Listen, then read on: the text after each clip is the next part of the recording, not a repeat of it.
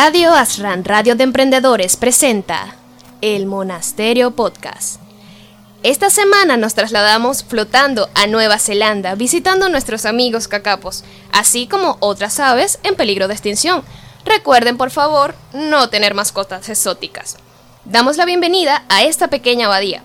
Por favor, hagan silencio, por lo, porque lo que se habla en el monasterio se, queda, en el monasterio.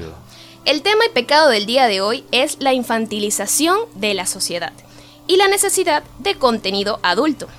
Estará presentándolo el abad Cacapo vestido con su armadura de batalla al estilo Ronin para aguantar la generación de cristal, así como su bastón, porque al mismo tiempo está viejito y por otra parte la suma por otra parte, lo tengo aquí por aquí porque la, suma confesora no me pasa la única parte del guion que hay que leer. Este... y por otra parte, tenemos a la suma confesora que también está con sus ropajes monásticos de batalla y armada con un chigüire de combate. Para que no lo conozcan, es un chigüire táctico.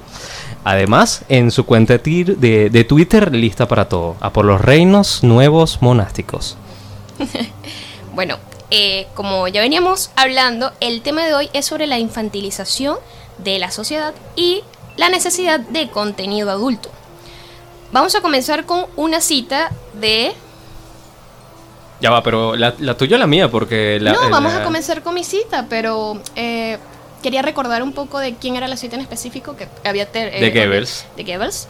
Este, para quien no lo sepa, él era una de las personas que ayudaba en lo que viene siendo la publicidad en la época de Hitler. Bueno, te voy a hacer un arreglo. Eh, propaganda. Bueno, sí, exacto. Propaganda. La, de la propaganda era el ideólogo de toda la propaganda del régimen de nuestro querido amigo el bigótico.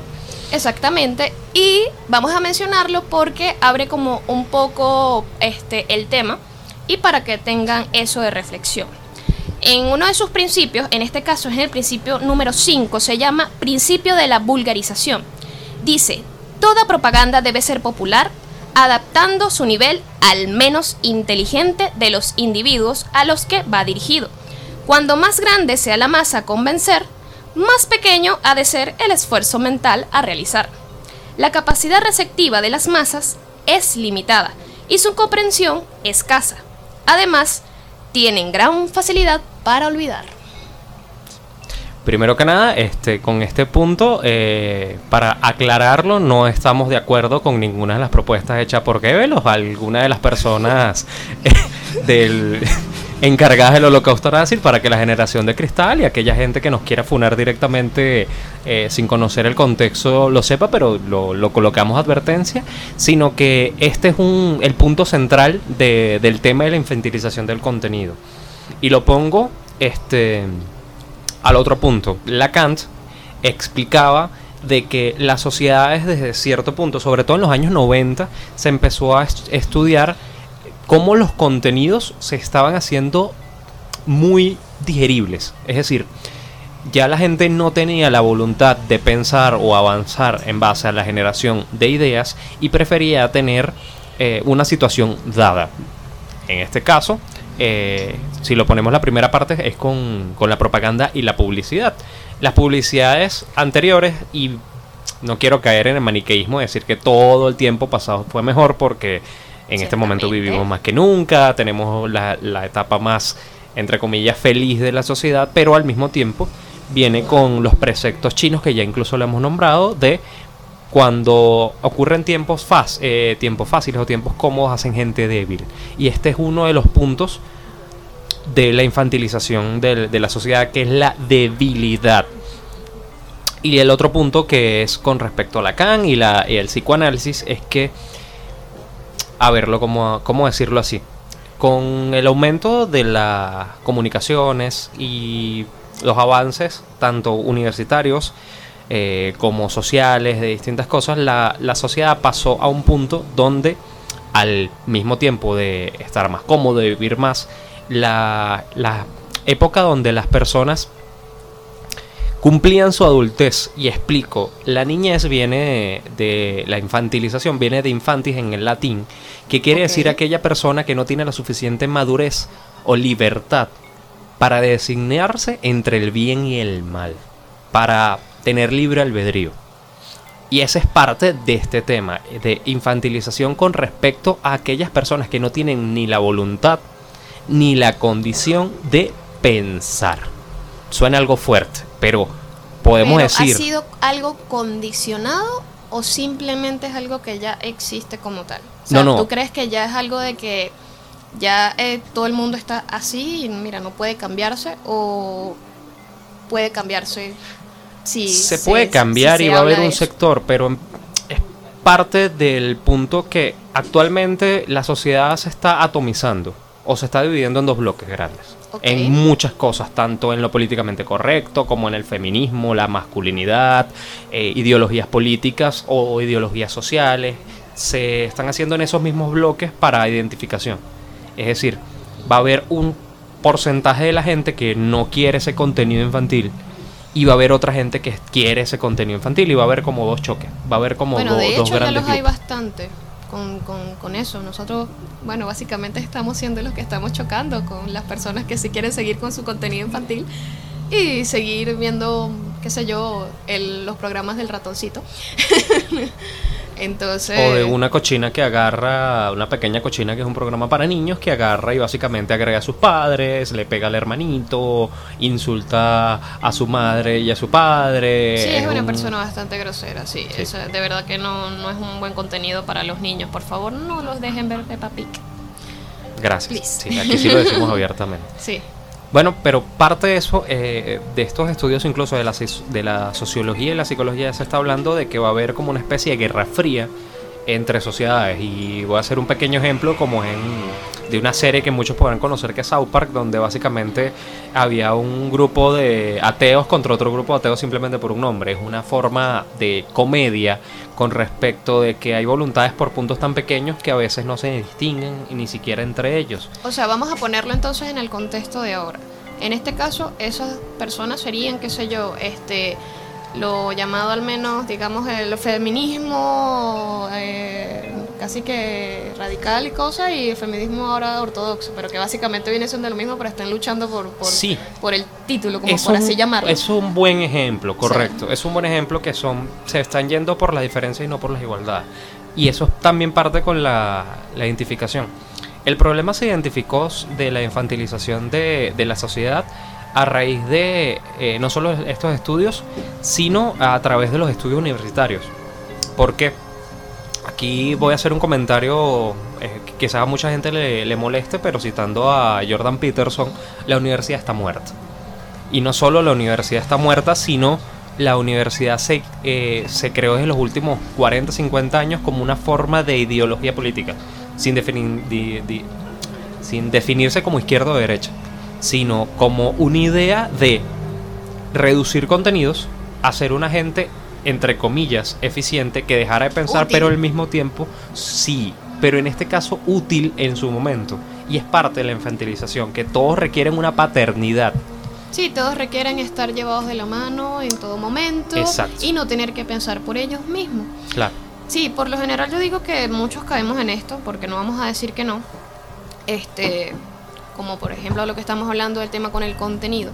Muchas veces, como está el mundo ahora, con tantos problemas políticos, sociales y demás, trabajo, hijos, vida, básicamente, muchos este, tendemos a, a caernos en eso y, y tratar de desconectarnos, porque digo que parte de la infantilización ha sido por la desconexión que han- hemos tenido los adultos en cuanto a esas cosas. Que, por ejemplo, ocurre mucho en el cine. Antes este, las películas para niños eran netamente para niños, solamente la veían niños, y nosotros, los adultos, buscábamos contenido que nos hiciera pensar, que nos hiciera debatir, incluso que no fuera fácil de ver, porque muchas de las películas que tú ves viejas este, no son fáciles de ver en el sentido que tú te quedas, oye, ya va, tengo que verla dos, tres veces para poder entenderla.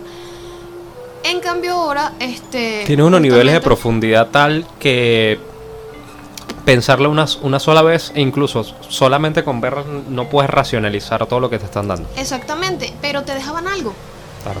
te dejaban algo. Y eso es lo que no ocurre ahora.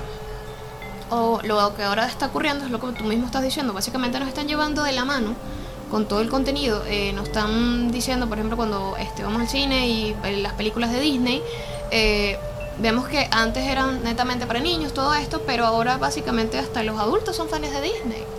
Hasta ellos mismos están, ay, película nueva de Disney, vamos a verla y tal, todas estas cosas. Y ocurre esas cosas, o sea, hay esa, este, digamos que ya lo que era para adulto y lo que era para niño, ya no, no hay como que esa, esa división como tal en eso. Y ahí vengo con la explicación. Ok. La sociedad al tener estas oportunidades eh, empezó a hacerse divisiones y lo podemos ver cualquier persona normalmente se hace los derechos y los deberes. Los derechos todo el mundo los quiere tener y los deberes nadie lo quiere hacer. Esa es parte de la división con respecto a la adultez, de la eh, responsabilidad. Actualmente nadie quiere ser responsable. No. Nadie quiere hacerse responsable, pero ni de un animal, ni de un gatito. ni de una planta. Y la... es más, exacto. y lo que fue pasando es... Lo que fue pasando con respecto a esto es que la adultez normalmente uno lo referiría como tú eres, tienes 18 años y ya tú eres un adulto, con una época biológica. Y se explica a través de la psicología que eh, eso depende de tu rango de acción, de la comunidad donde tu, de tu entorno. Ok. Esa es la primera cosa. Pero, a pesar de que sea de tu entorno, la adultez se refiere como la capacidad de discernir del bien y el mal. Cada vez la gente empezó a tener más necesidades afectivas por precisamente reducir las capacidades de la gente de actuar por sí mismas. Es decir, vamos a hablar sinceramente incluso con la política, todos los latinoamericanos nos vamos a sentir identificados aquí, sea la, distinción política que ustedes quieran. De que papá Estado se tiene que llevar para arriba y para abajo y hacer exactamente que mira, tú tienes que trabajar, tú tienes que estudiar, tú tienes que hacer esto, tú quieres hacer lo otro. Tú no tienes una capacidad de decisión. O sea, te tienen que decir qué hacer.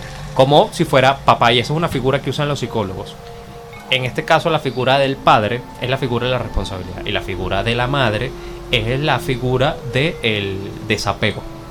E incluso Freud lo explicaba de, una manera eh, muy sencilla. La gente se quiere ir de, la, de sus casas cuando su voluntad infiere de que quiere cosas propias. ¿Qué pasa con la infantilización? Ya la gente no quiere cosas propias. Ya la gente quiere que se las tenga pero que no te las tengas que dar tú, te la tiene que dar Ah, no, no, que no te las tengas que ganar, que sea una cosa que te las den, obviamente. Y parte de esto es que la responsabilidad lo que atrae, en este caso, es eh, la voluntad del eros, de lo inmediato, de lo rápido, de placeres. Sí, que por eso es que tenemos esta, esta generación que se incluye mucho en esas cosas, que básicamente es no quieren responsabilizarse, como tú mismo estás diciendo, este, tienen menos tolerancia a lo que viene siendo eh, cuando no ocurren las cosas. Cualquier cosa que O sea, cuando no ocurren las cosas de inmediato, tienen cero tolerancia. Se actúan como unos niños haciendo un berrinche. Exactamente, es como quiero esto lo que ya. Quiero, dámelo, dámelo, grito, como. claro, quiero esto ya de esta manera, y si no lo tengo, me pongo a llorar, me mato. Básicamente. Eh, y creo que ocurre mucho por, por esas cosas que, que tú estás diciendo, que, que, en la debilidad, o sea, mal o bien de verdad se han convertido en una generación somos bastante una, débil. Somos, no una generación, Occidente se ha vuelto tan frágil que la próxima lluvia que nos cae nos destruye. Nosotros, la sociedad occidental, nos, todas las fortalezas que llegaron a tener en cierto momento, vivimos cómodo, vivimos mejor. Sí, perfecto. Pero ¿hasta cuándo? Y esto no es por ser básicamente este, llamadores o buscadores del apocalipsis, pero es cierto, o sea, no estamos diciendo tonterías o aquí estamos hablando gamelote por hablarlo. Son teorías que se tienen y es una preocupación latente también para hacerlos pensar de que la sociedad no es que se va a ir a pique porque normalizamos comportamientos. Y ahorita estamos normalizando el comportamiento, el primero, de la aceptación del fracaso, que es otro tema que queremos tocar. Y esa es parte de la fragilidad. El segundo, la negación de la responsabilidad. Sí, es negar la, la, realidad, las responsabilidades. Mira, no quiero que tener que enfrentar esto, todas esas cosas.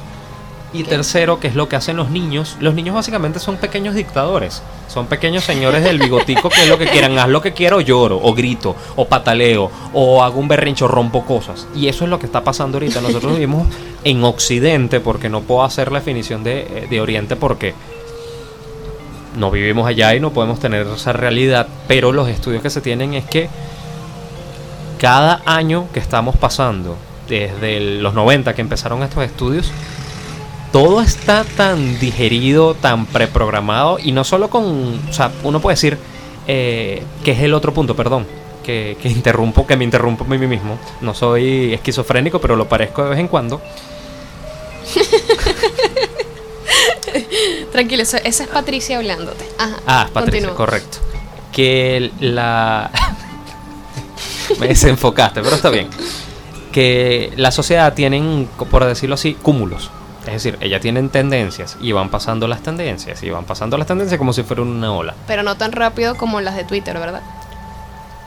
Depende, si eres fan de BTS y estás en Twitter, creo que es bastante rápido. vale. Entonces van pasando las tendencias.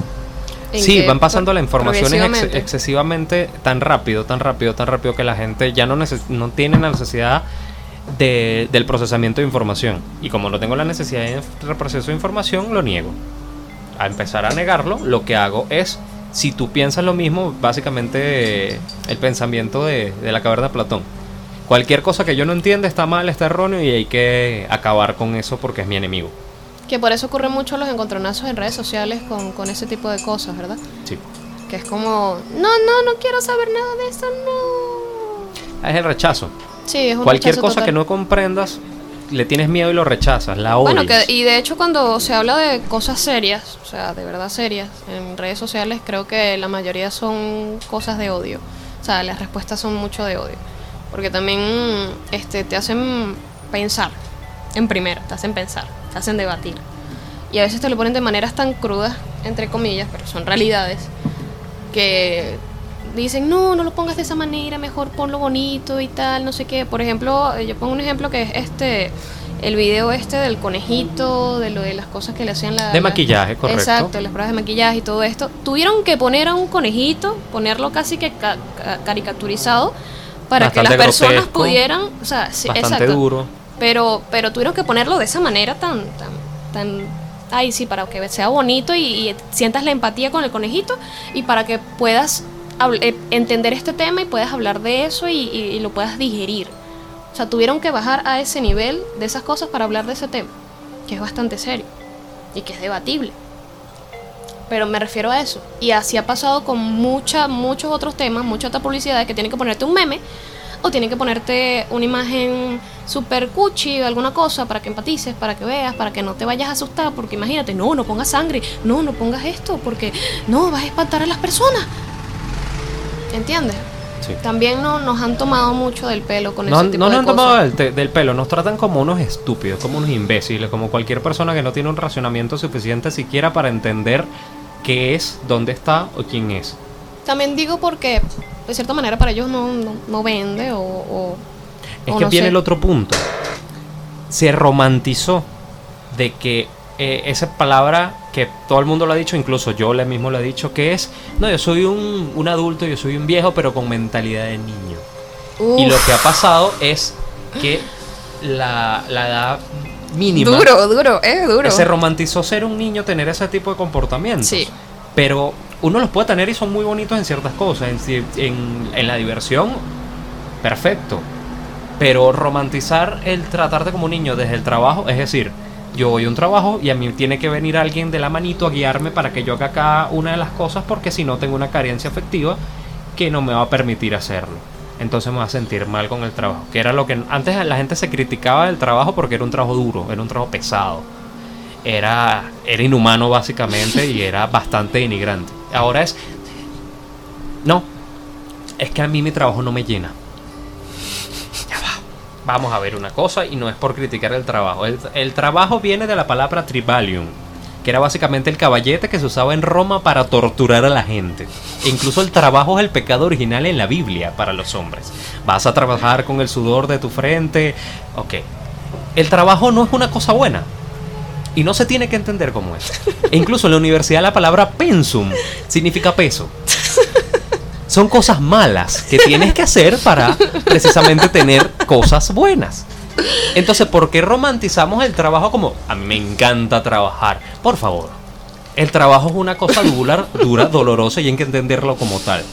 Oye, ¿cómo le dices eso a la generación TikTok? ¿cómo le dices eso? O sea, ¿cómo se lo explica? Bueno, se lo digo en la cara. Mira, a la gente tiene que trabajar para no morirse. Y no, el trabajo no necesariamente tienes que disfrutarlo, pero te tiene que llenar como ser humano el trabajo al saber que estás haciendo algo con tu propia voluntad. Oye, y no eh, porque te están obligando a hacerlo, porque si no es esclavitud. Algo así como el matrimonio. No, mentira. Este. pero sí. Bueno. Prosigue con, con, con La- eso. la- la- ¿Sabes cuál es la causa principal del matrimonio? ¿Cuál? La causa principal del divorcio, el matrimonio. Ah, bueno. Esperemos a ver. Estadísticamente, estadísticamente el, el 100% de las personas que se divorciaron estuvieron casadas. O sea, yo no estoy diciendo... No me digas. Nada, yo estoy Lo- no lo dices tú, lo dice la ciencia. Lo dice la ciencia, correcto. Vale, perfecto. Pero prosiguiendo con el tema que nos desviamos un poco, un poco con las risas y, y todo esto. No, pero también fuera del chiste también tiene que ver. Ahorita la parte de la sociedad occidental, este, y para terminar este último punto, la sociedad occidental ya no se casa. ¿Por qué? Si no quieres la responsabilidad, ¿para qué hacerlo? Y con esa responsabilidad que estamos hablando, vamos a ir a un breve corte.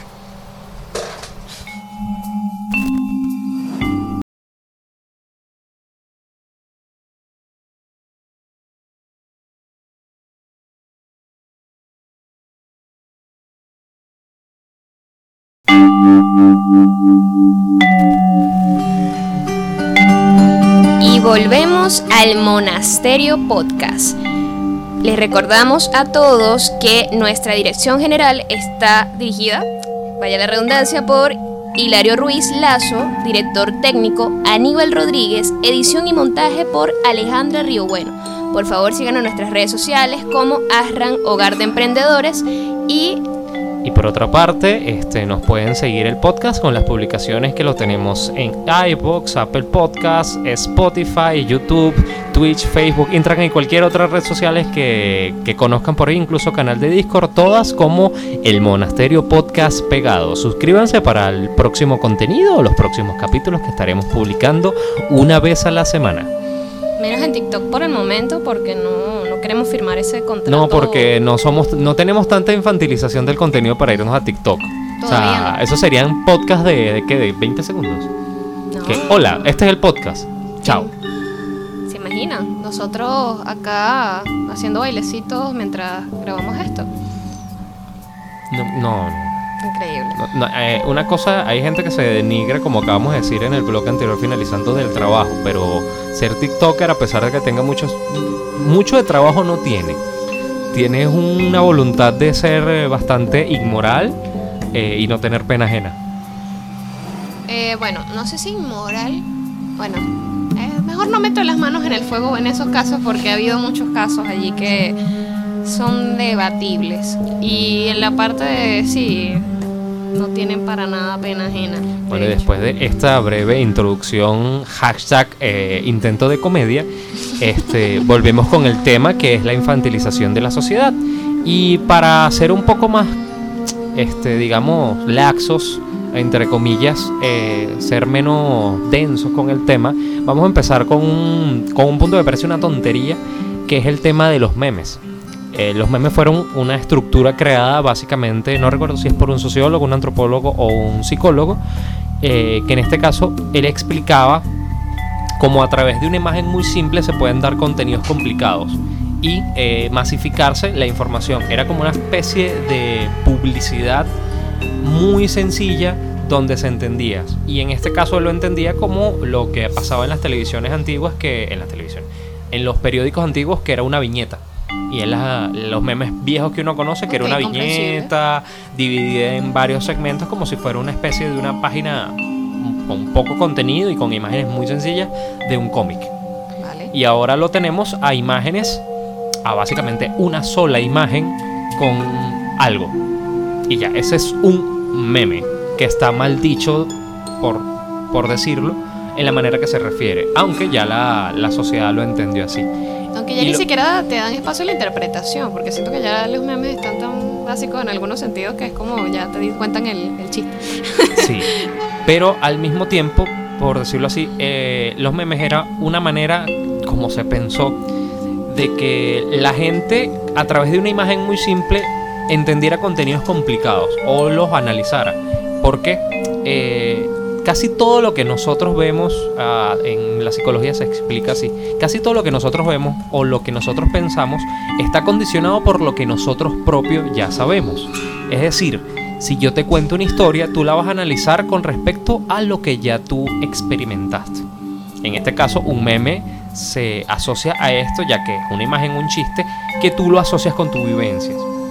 Es como un intermedio entre esa facilidad que estamos diciendo de contenido premasticado, predigerido, pero en este caso, como lo hace la propia comunidad de internet, en este caso, eh, tú le puedes dar un significado un poco más profundo y queda entre algo muy sencillo y algo que le puedes meter una idea muy complicada. Es como un híbrido entre los dos por decirlo así, eh, de ciertas medidas. Y este lo estoy hablando como una breve introducción a la segunda parte del tema de la infantilización, que es la necesidad de crear contenido para una sociedad adulta, para, para gente que entre comillas no necesita esos placeres del eros, sino también esos placeres del tánatos de cosas que fueran difíciles, complicadas, que tengan capas sobre capas sobre capas de información, pero al mismo tiempo que trate cosas muy, muy dolorosas o cosas que pasan en la realidad y lo que te hacen es reír pero de la incomodidad. No del gusto. pero para aquellas personas que queremos eso, básicamente somos los pseudointelectuales que queremos ser, este, bueno, queremos hacer como que alarde de nuestros conocimientos y entonces para las demás personas es como más despacio, cerebrito, o sea, ¿qué te pasa? ¿no? Y por eso es que siento que no, lucha no como el ego contra la comodidad. Sí, exacto, porque siento que, claro, las grandes producciones de cine este, que han invertido en estas producciones que básicamente son infantilizadas y todo esto, venden mucho más, por obvias razones. La ven mucho más personas. Ya no solamente lo ven para toda la familia, casi que la mayoría están en clasificaciones este todo tipo, público, tipo todo público, exacto. Este que siento, siento realmente que no ¿cómo decirlo? Eh, se me fue la idea, qué, qué horrible, se me fue demasiado la idea. Bueno, pero vamos a poner un ejemplo, este, y creo que lo hemos tocado varias veces, pero es bueno recalcarlo. Los superhéroes eran una forma de hacer una, unos movimientos de contracultura, dando a entender ideas súper crudas, desde las críticas hasta la de la guerra de Vietnam o cualquier situación política o social que estuviera pasando del país del creador de, estos cómics a lo que ha ocurrido con la serie de Marvel, que es no, de, no pongamos un trasfondo a los personajes, no pongámosles una historia, simplemente ellos son héroes porque ellos quieren salvar el mundo porque son buena gente. Y ya está. Simplemente viene un villano que quiere destruir el mundo porque él es malo eh, y ya está. Es decir, pasaron de un contenido donde cada personaje tenía una historia, un trasfondo, una voluntad, unas condiciones, unos miedos. Una lucha en sí mismo. Una lucha en sí mismo, exacto, con, la idea del antihéroe planteado por Geoff Campbell o del superhéroe, que es aquel que se destraza de todo suyo para alimentar a los demás. Y terminamos en una cosa que es alguien que quiere ser bueno porque, porque le nació y alguien que es malo porque le nació. Y en este caso es que eh, el otro ejemplo que, puedo colocar es todo lo contrario, que es la idea, por ejemplo, del cine de zombies. El cine de zombies, eh, los zombies son un medio para llegar a un fin. El fin es ver que el trasfondo de todo esto, cuando la sociedad se va a la miseria, no es por una causa externa, sino porque los malos éramos nosotros. Sí, porque ocurren estos conflictos sociales, ocurren estos este, intereses, luchas de poderes, todo cambian los roles y todas estas cosas. Y sí, básicamente el enemigo en común termina siendo el secundario en este caso, porque más luchan entre ellos mismos que entre el enemigo como tal, que sigue siendo igualmente un ser humano. Como muy bastante reflexivo en esa parte. Sí. Y por otra parte, para eh, no tocar tanto el tema de, del arte o de la de la cinematografía, como lo hemos tocado en episodios pasados, este, vamos a tocar el tema social en, este punto. Cuando ocurrió la Segunda Guerra Mundial, que bueno, ya todo el mundo sabe, y el que no lo sepa, un poco extraño, si usted vivió debajo de una piedra y está escuchando en este podcast, le agradecemos, pero al menos léese un periódico un ratito para poder continuar con nosotros. eh, hubo dos mensajes que fueron súper importantes, que incluso se llaman los que ganaron la guerra de verdad, que fueron el de nuestro querido amigo de los puros, eh, Winston Churchill, y el de la reina Isabel. Y por ejemplo, el de Winston Churchill se llamaba eh, Sangre, eh, Sangre, Sudor y Lágrimas, Blood, donde le hablaba a la gente de una forma tan cruda, porque los ingleses comprendían que estaban en la guerra y todo lo que estaba pasando pero no se habían idealizado, mentalizado de todo lo terrible. O sea, estamos diciendo que mientras en Londres habían bombardeos, eh, cuando empezaban a sonar las alarmas, la gente salía de los locales de, los pops, a, de tomar eh, agua loca o bebida, poesía líquida, a, a sus casas. Terminaba el bombardeo y se regresaban. Y la gente no comprendía que estaban en una situación donde si te cae una de esas cosas explotan. Estaban como en una ficción cuando él hace este discurso, que es el que cambia todo el sentido de los ciudadanos entenderse, oh Dios mío, estamos en un conflicto donde dependemos no solo nuestra libertad, nuestro país, sino que eh, es un sacrificio que tenemos que cometer para que no nos vuelva a pasar, que es algo que nos va a hacer grande y nos va a unir como nación. Y el otro fue el de la reina Isabel también, en ese sentido que decía, eh, muchos de ustedes creen que la guerra no, nos ha tocado porque no ha llegado a, Gran Bretaña, sino que ustedes no saben toda la gente que ha fallecido ya y que fueron a ver sus primos y tal, y la gente se dio cuenta de eso. Y lo pongo porque ese contenido doloroso fue lo que cambia la sociedad, son lo que nos hace crecer. Y es un comentario que no sé si lo tocamos en el tema pasado o lo comentamos en privado de que quieras o no, las guerras han hecho que la gente evolucione, pero no solo las guerras, los problemas, eh, las crisis. Y eso se explica incluso en antropología de que las culturas, cuando tenían todos los recursos posibles, no se desarrollaban pero cuando les escaseaba, digamos, el agua, tenían que hacer cálculos, digamos, la cultura mesopotámica que tenían o la Sí, de hecho, eso lo, habíamos mencionado mucho en el tema de la este, distopías, de las distopías. Este, mencionamos mucho eso, que todo eso es lo que nos hace crecer, nos hace cambiar, nos hace evolucionar realmente como seres humanos. Pues. Por eso también había el placer, de cierta manera, en, experimentarlo de alguna u otra manera. sí. Y eh, en el mismo punto, eh, hay otras cosas que se han hecho cosas que, entre comillas, yo lo considero un placer culposo, que son aquellos contenidos que supuestamente son para niños. Ah, y realmente tienen un contenido tan profundo y adulto que a veces da miedo que se los muestren a los niños. Y yo siempre voy a poner el ejemplo de Zootopia. Zootopia fue un experimento como tal, e incluso los creadores lo dijeron después de un tiempo, de hacer contenido subyacente para eh, que los vieran eran los padres de los niños, no los niños.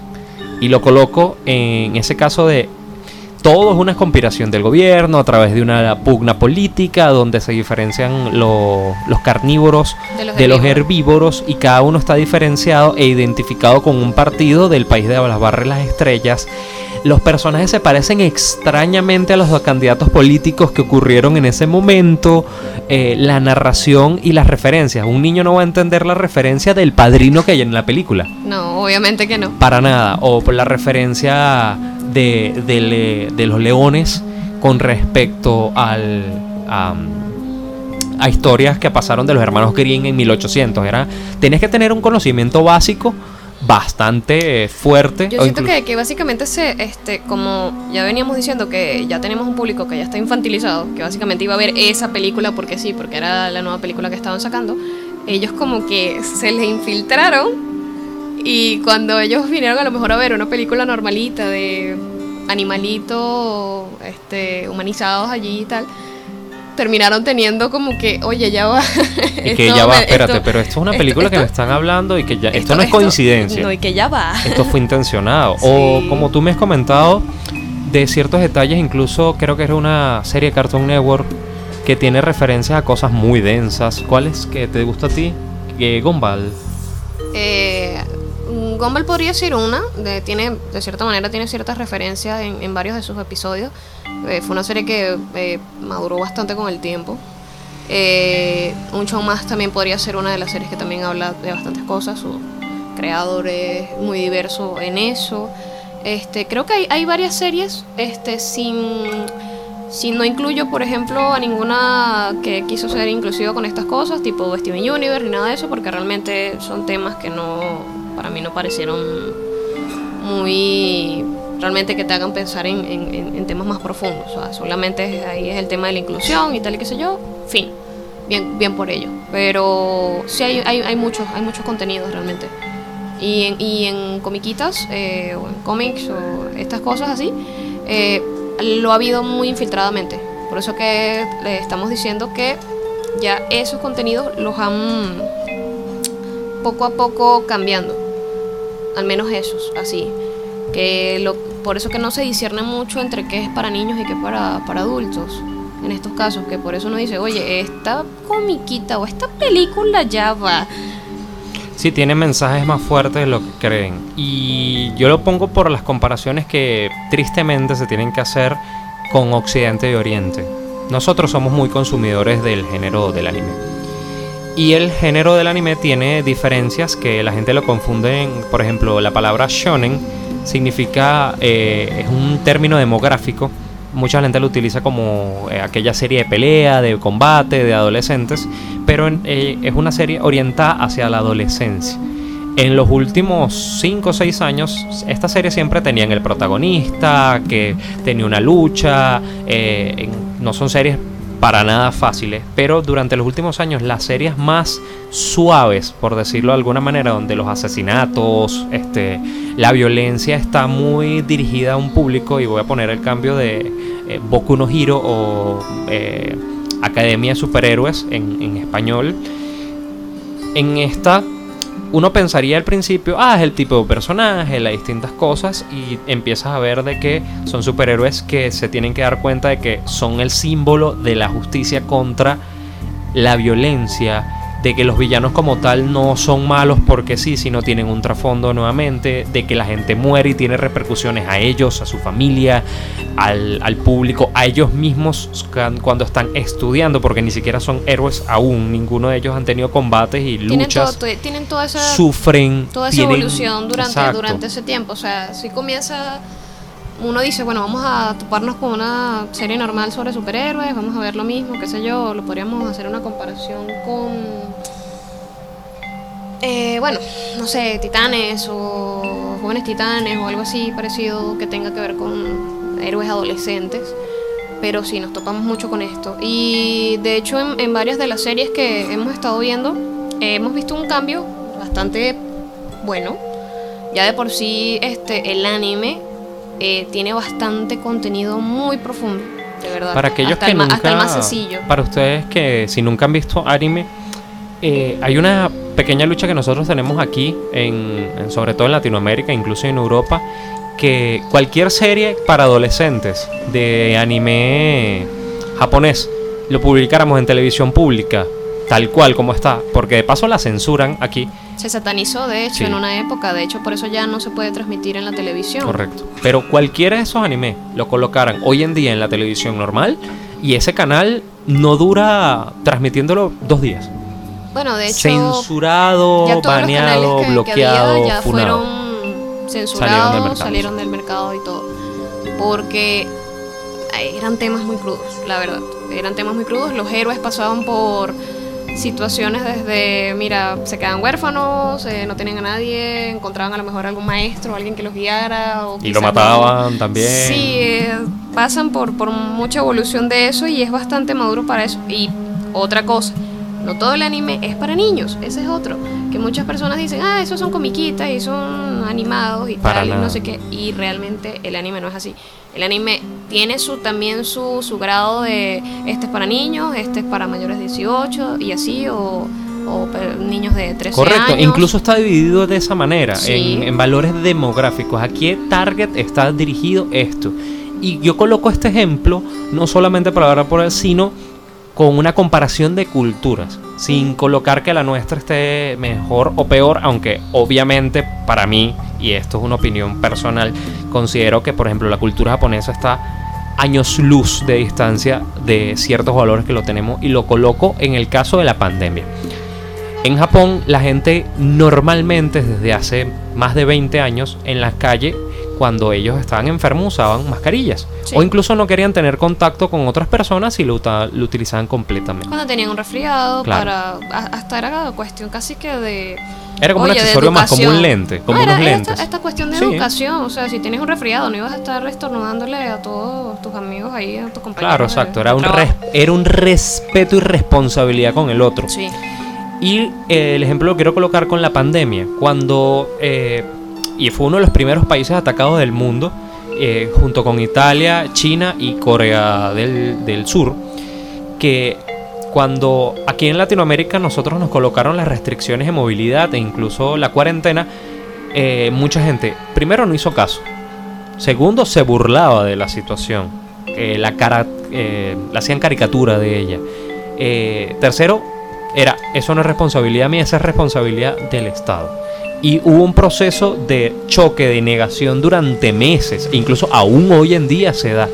¿Qué ocurrió en Japón? En Japón le dijeron a la ciudadanía de una forma madura y educada, señores, estamos pasando en una situación terrible, eh, esto se va a poner malo, no era Kit, que era el otro detalle, nosotros decíamos, no, es una gripe, esto va a pasar en dos semanas. sí, nos tenían que hablar como niños chiquitos, Claro. miren, por favor, saben, tienen que hacer esto.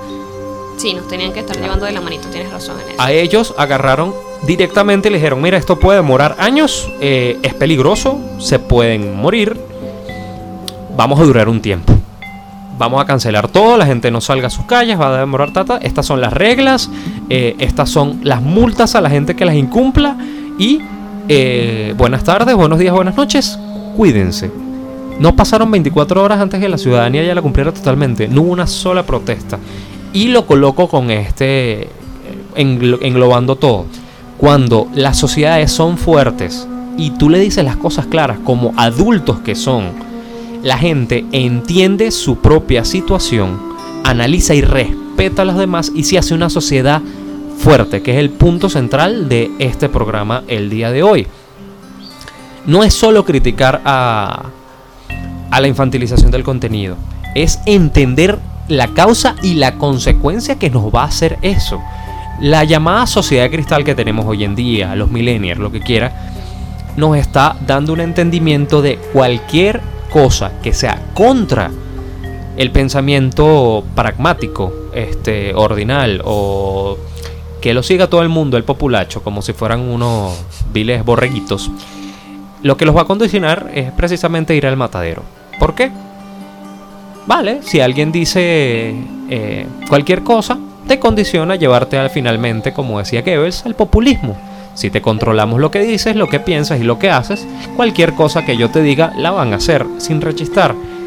Ese es el camino final. Es decir, para lo bueno y para lo malo, puede ser que alguien nos diga, eh, y también tiene que ver con mucho con esa idea mesiánica de Latinoamérica, que alguien nos va a resolver el problema que tenemos siempre. En cambio, en sociedades más duras, primero, hay menos problemas.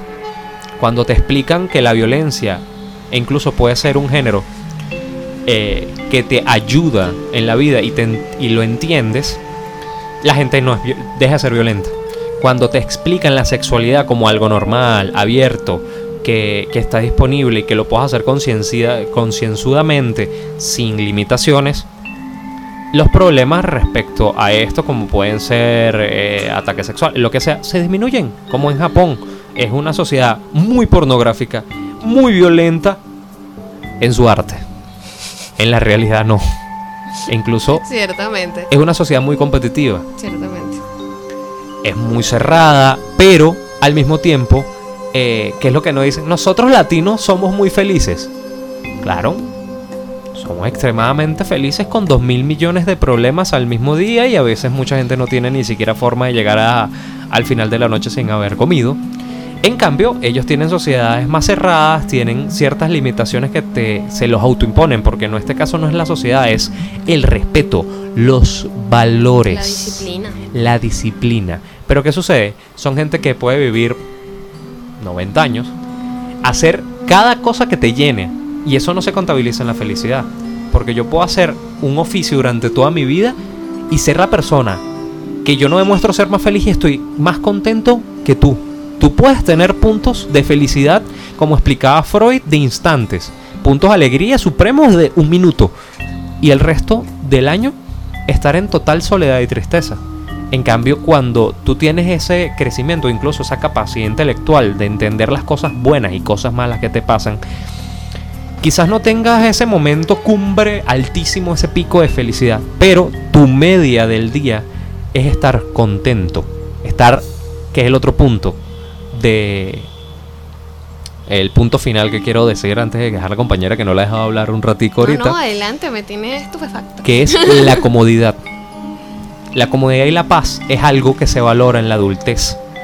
No la locura, no esos momentos de caos total donde tienes emociones arriba abajo. O sea que si te, te dicen este, el día martes para ir a salir a beber y esas cosas, tú no, yo me quedo en mi camita tomando cafecito.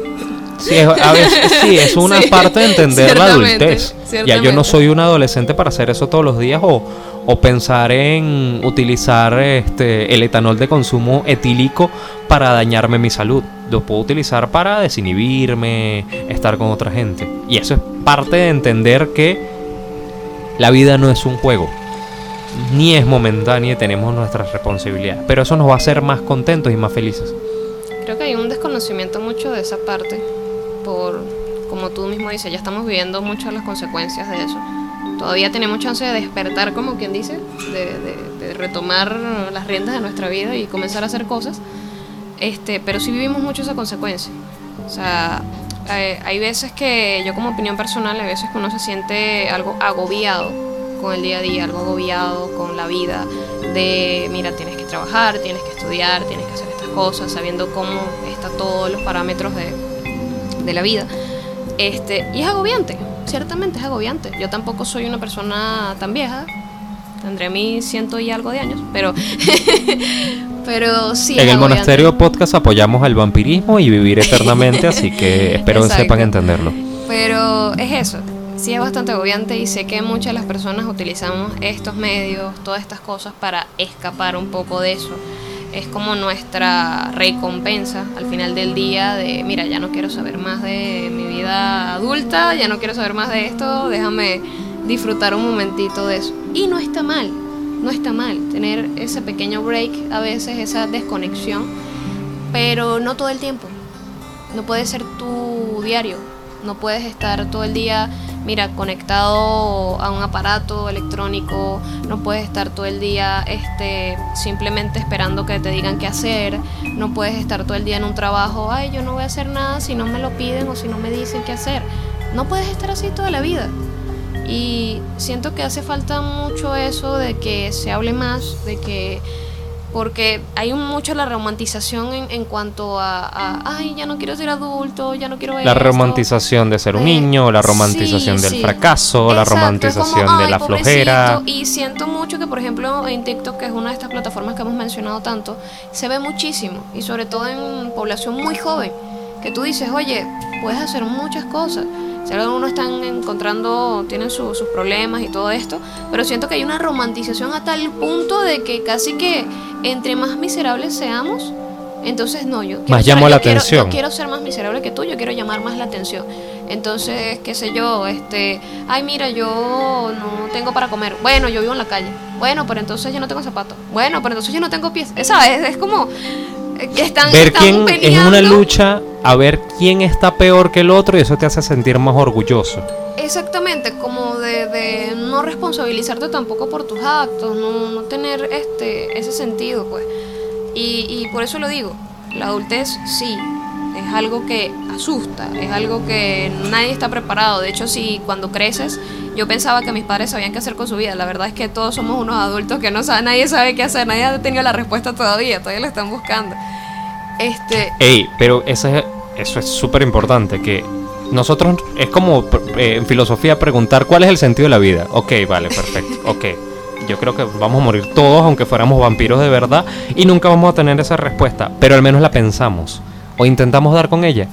En Exacto. la sociedad eh, infantilizada, ni te interesa la pregunta. No, No tienes, no no, te te un solo minuto de tu tiempo porque estás muy ocupado en tus placeres banales, eh, carnales y futiles durante el resto del día y No me interesa hacerme la No, no pregunta. me interesa. ¿Por qué? Porque la pregunta me agobia, me hace pensar y me hace tener ansiedad. Me hace tener ansiedad. Bueno, eh, su conclusión del programa, señorita. Señorita. Rose. Señorita Rose Bueno. KN, alias la suma confesora del monasterio. Obviamente, la suma confesora, claro que sí. Este, bueno, nada, que sinceramente, como les dije anteriormente, sé que el mundo adulto agobia. Sé que a nosotros nos gusta la desconexión de las cosas, pero no todo el tiempo. No puede ser el día a día, no podemos estar este esperando a que nos digan qué hacer, esperando que nos mastiquen la comida y básicamente nos hagan como lo- lo- los pollitos, toma, aquí está. No podemos esperar eso todo el tiempo. Entonces, reflexionen en su casa, piensen en lo que están consumiendo diariamente, piensen en qué contenido ven, piensen en cómo están dirigiendo su vida y debátanlo. Vale, mi conclusión, este, aparte de la que acaba de decir la señorita aquí presente, es, primero, discutan cualquier cosa que se la quieren dar prefabricada. Es decir, eh, una de las reglas básicas de las ciencias, cualquiera que sean, sobre todo las ciencias naturales, es todas las cosas son aceptadas hasta que se demuestren lo contrario. Ocúpate tú de buscar lo contrario y si no lo logras, dale la razón al otro. Es decir, cualquier información que te muestren, no la creas hasta que tú la puedas corroborar, aunque suene, aunque suene fuerte y sea más trabajoso, sea más tonto, porque normalmente todas las informaciones que tenemos al día son mentiras. O ya están elaboradas para que no pienses y te las creas. Digamos, eso es como el mensaje que te envía tu tía de, mira esta cara, pasaron por WhatsApp, ¿será cierto? No, pero no la leíste, te la pasaron por WhatsApp, no es cierto. No es una información que, de, que se va a poner la gente loca. Eh, y la segunda es, existen contenidos para adultos si están interesados en esto, como es este podcast de cierta manera, eh, por internet mucho, eh, regado y normalmente se tienen discusiones muy ricas, eh, te hacen crecer, por lo menos en mi caso, mm, me siento mejor, eh, me siento que puedo discutir con alguien de una manera tranquila y no acalorada, que es el otro problema de la, de la, de la aceptación.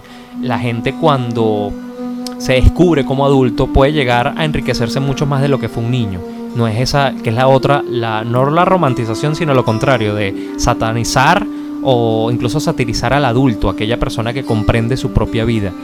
Y esto me parece contrario. Piensen de que todos los que estamos aquí tenemos una vida, tenemos trabajo, tenemos nuestras ocupaciones, pero al mismo tiempo el pensar en nuestra forma humana nos va a hacer crecer, tanto como personas como con sociedad. Entonces, eh, este fue todo el programa del día de hoy. Recuerden que lo que se habla en el monasterio se, queda en el monasterio. Recuerden seguir nuestras redes sociales. Como el Monasterio Podcast en Facebook, Instagram. En cualquier red social que ustedes conozcan va a aparecer el Monasterio Podcast todo pegado. Y esta transmisión fue hecha desde... Radio Asran, Radio de Emprendedores. Esperemos que pasen un feliz día, tarde o noche y que hagamos por lo menos que tengan una sonrisa o que lo hayan pensado un poquito con nosotros. Saludos.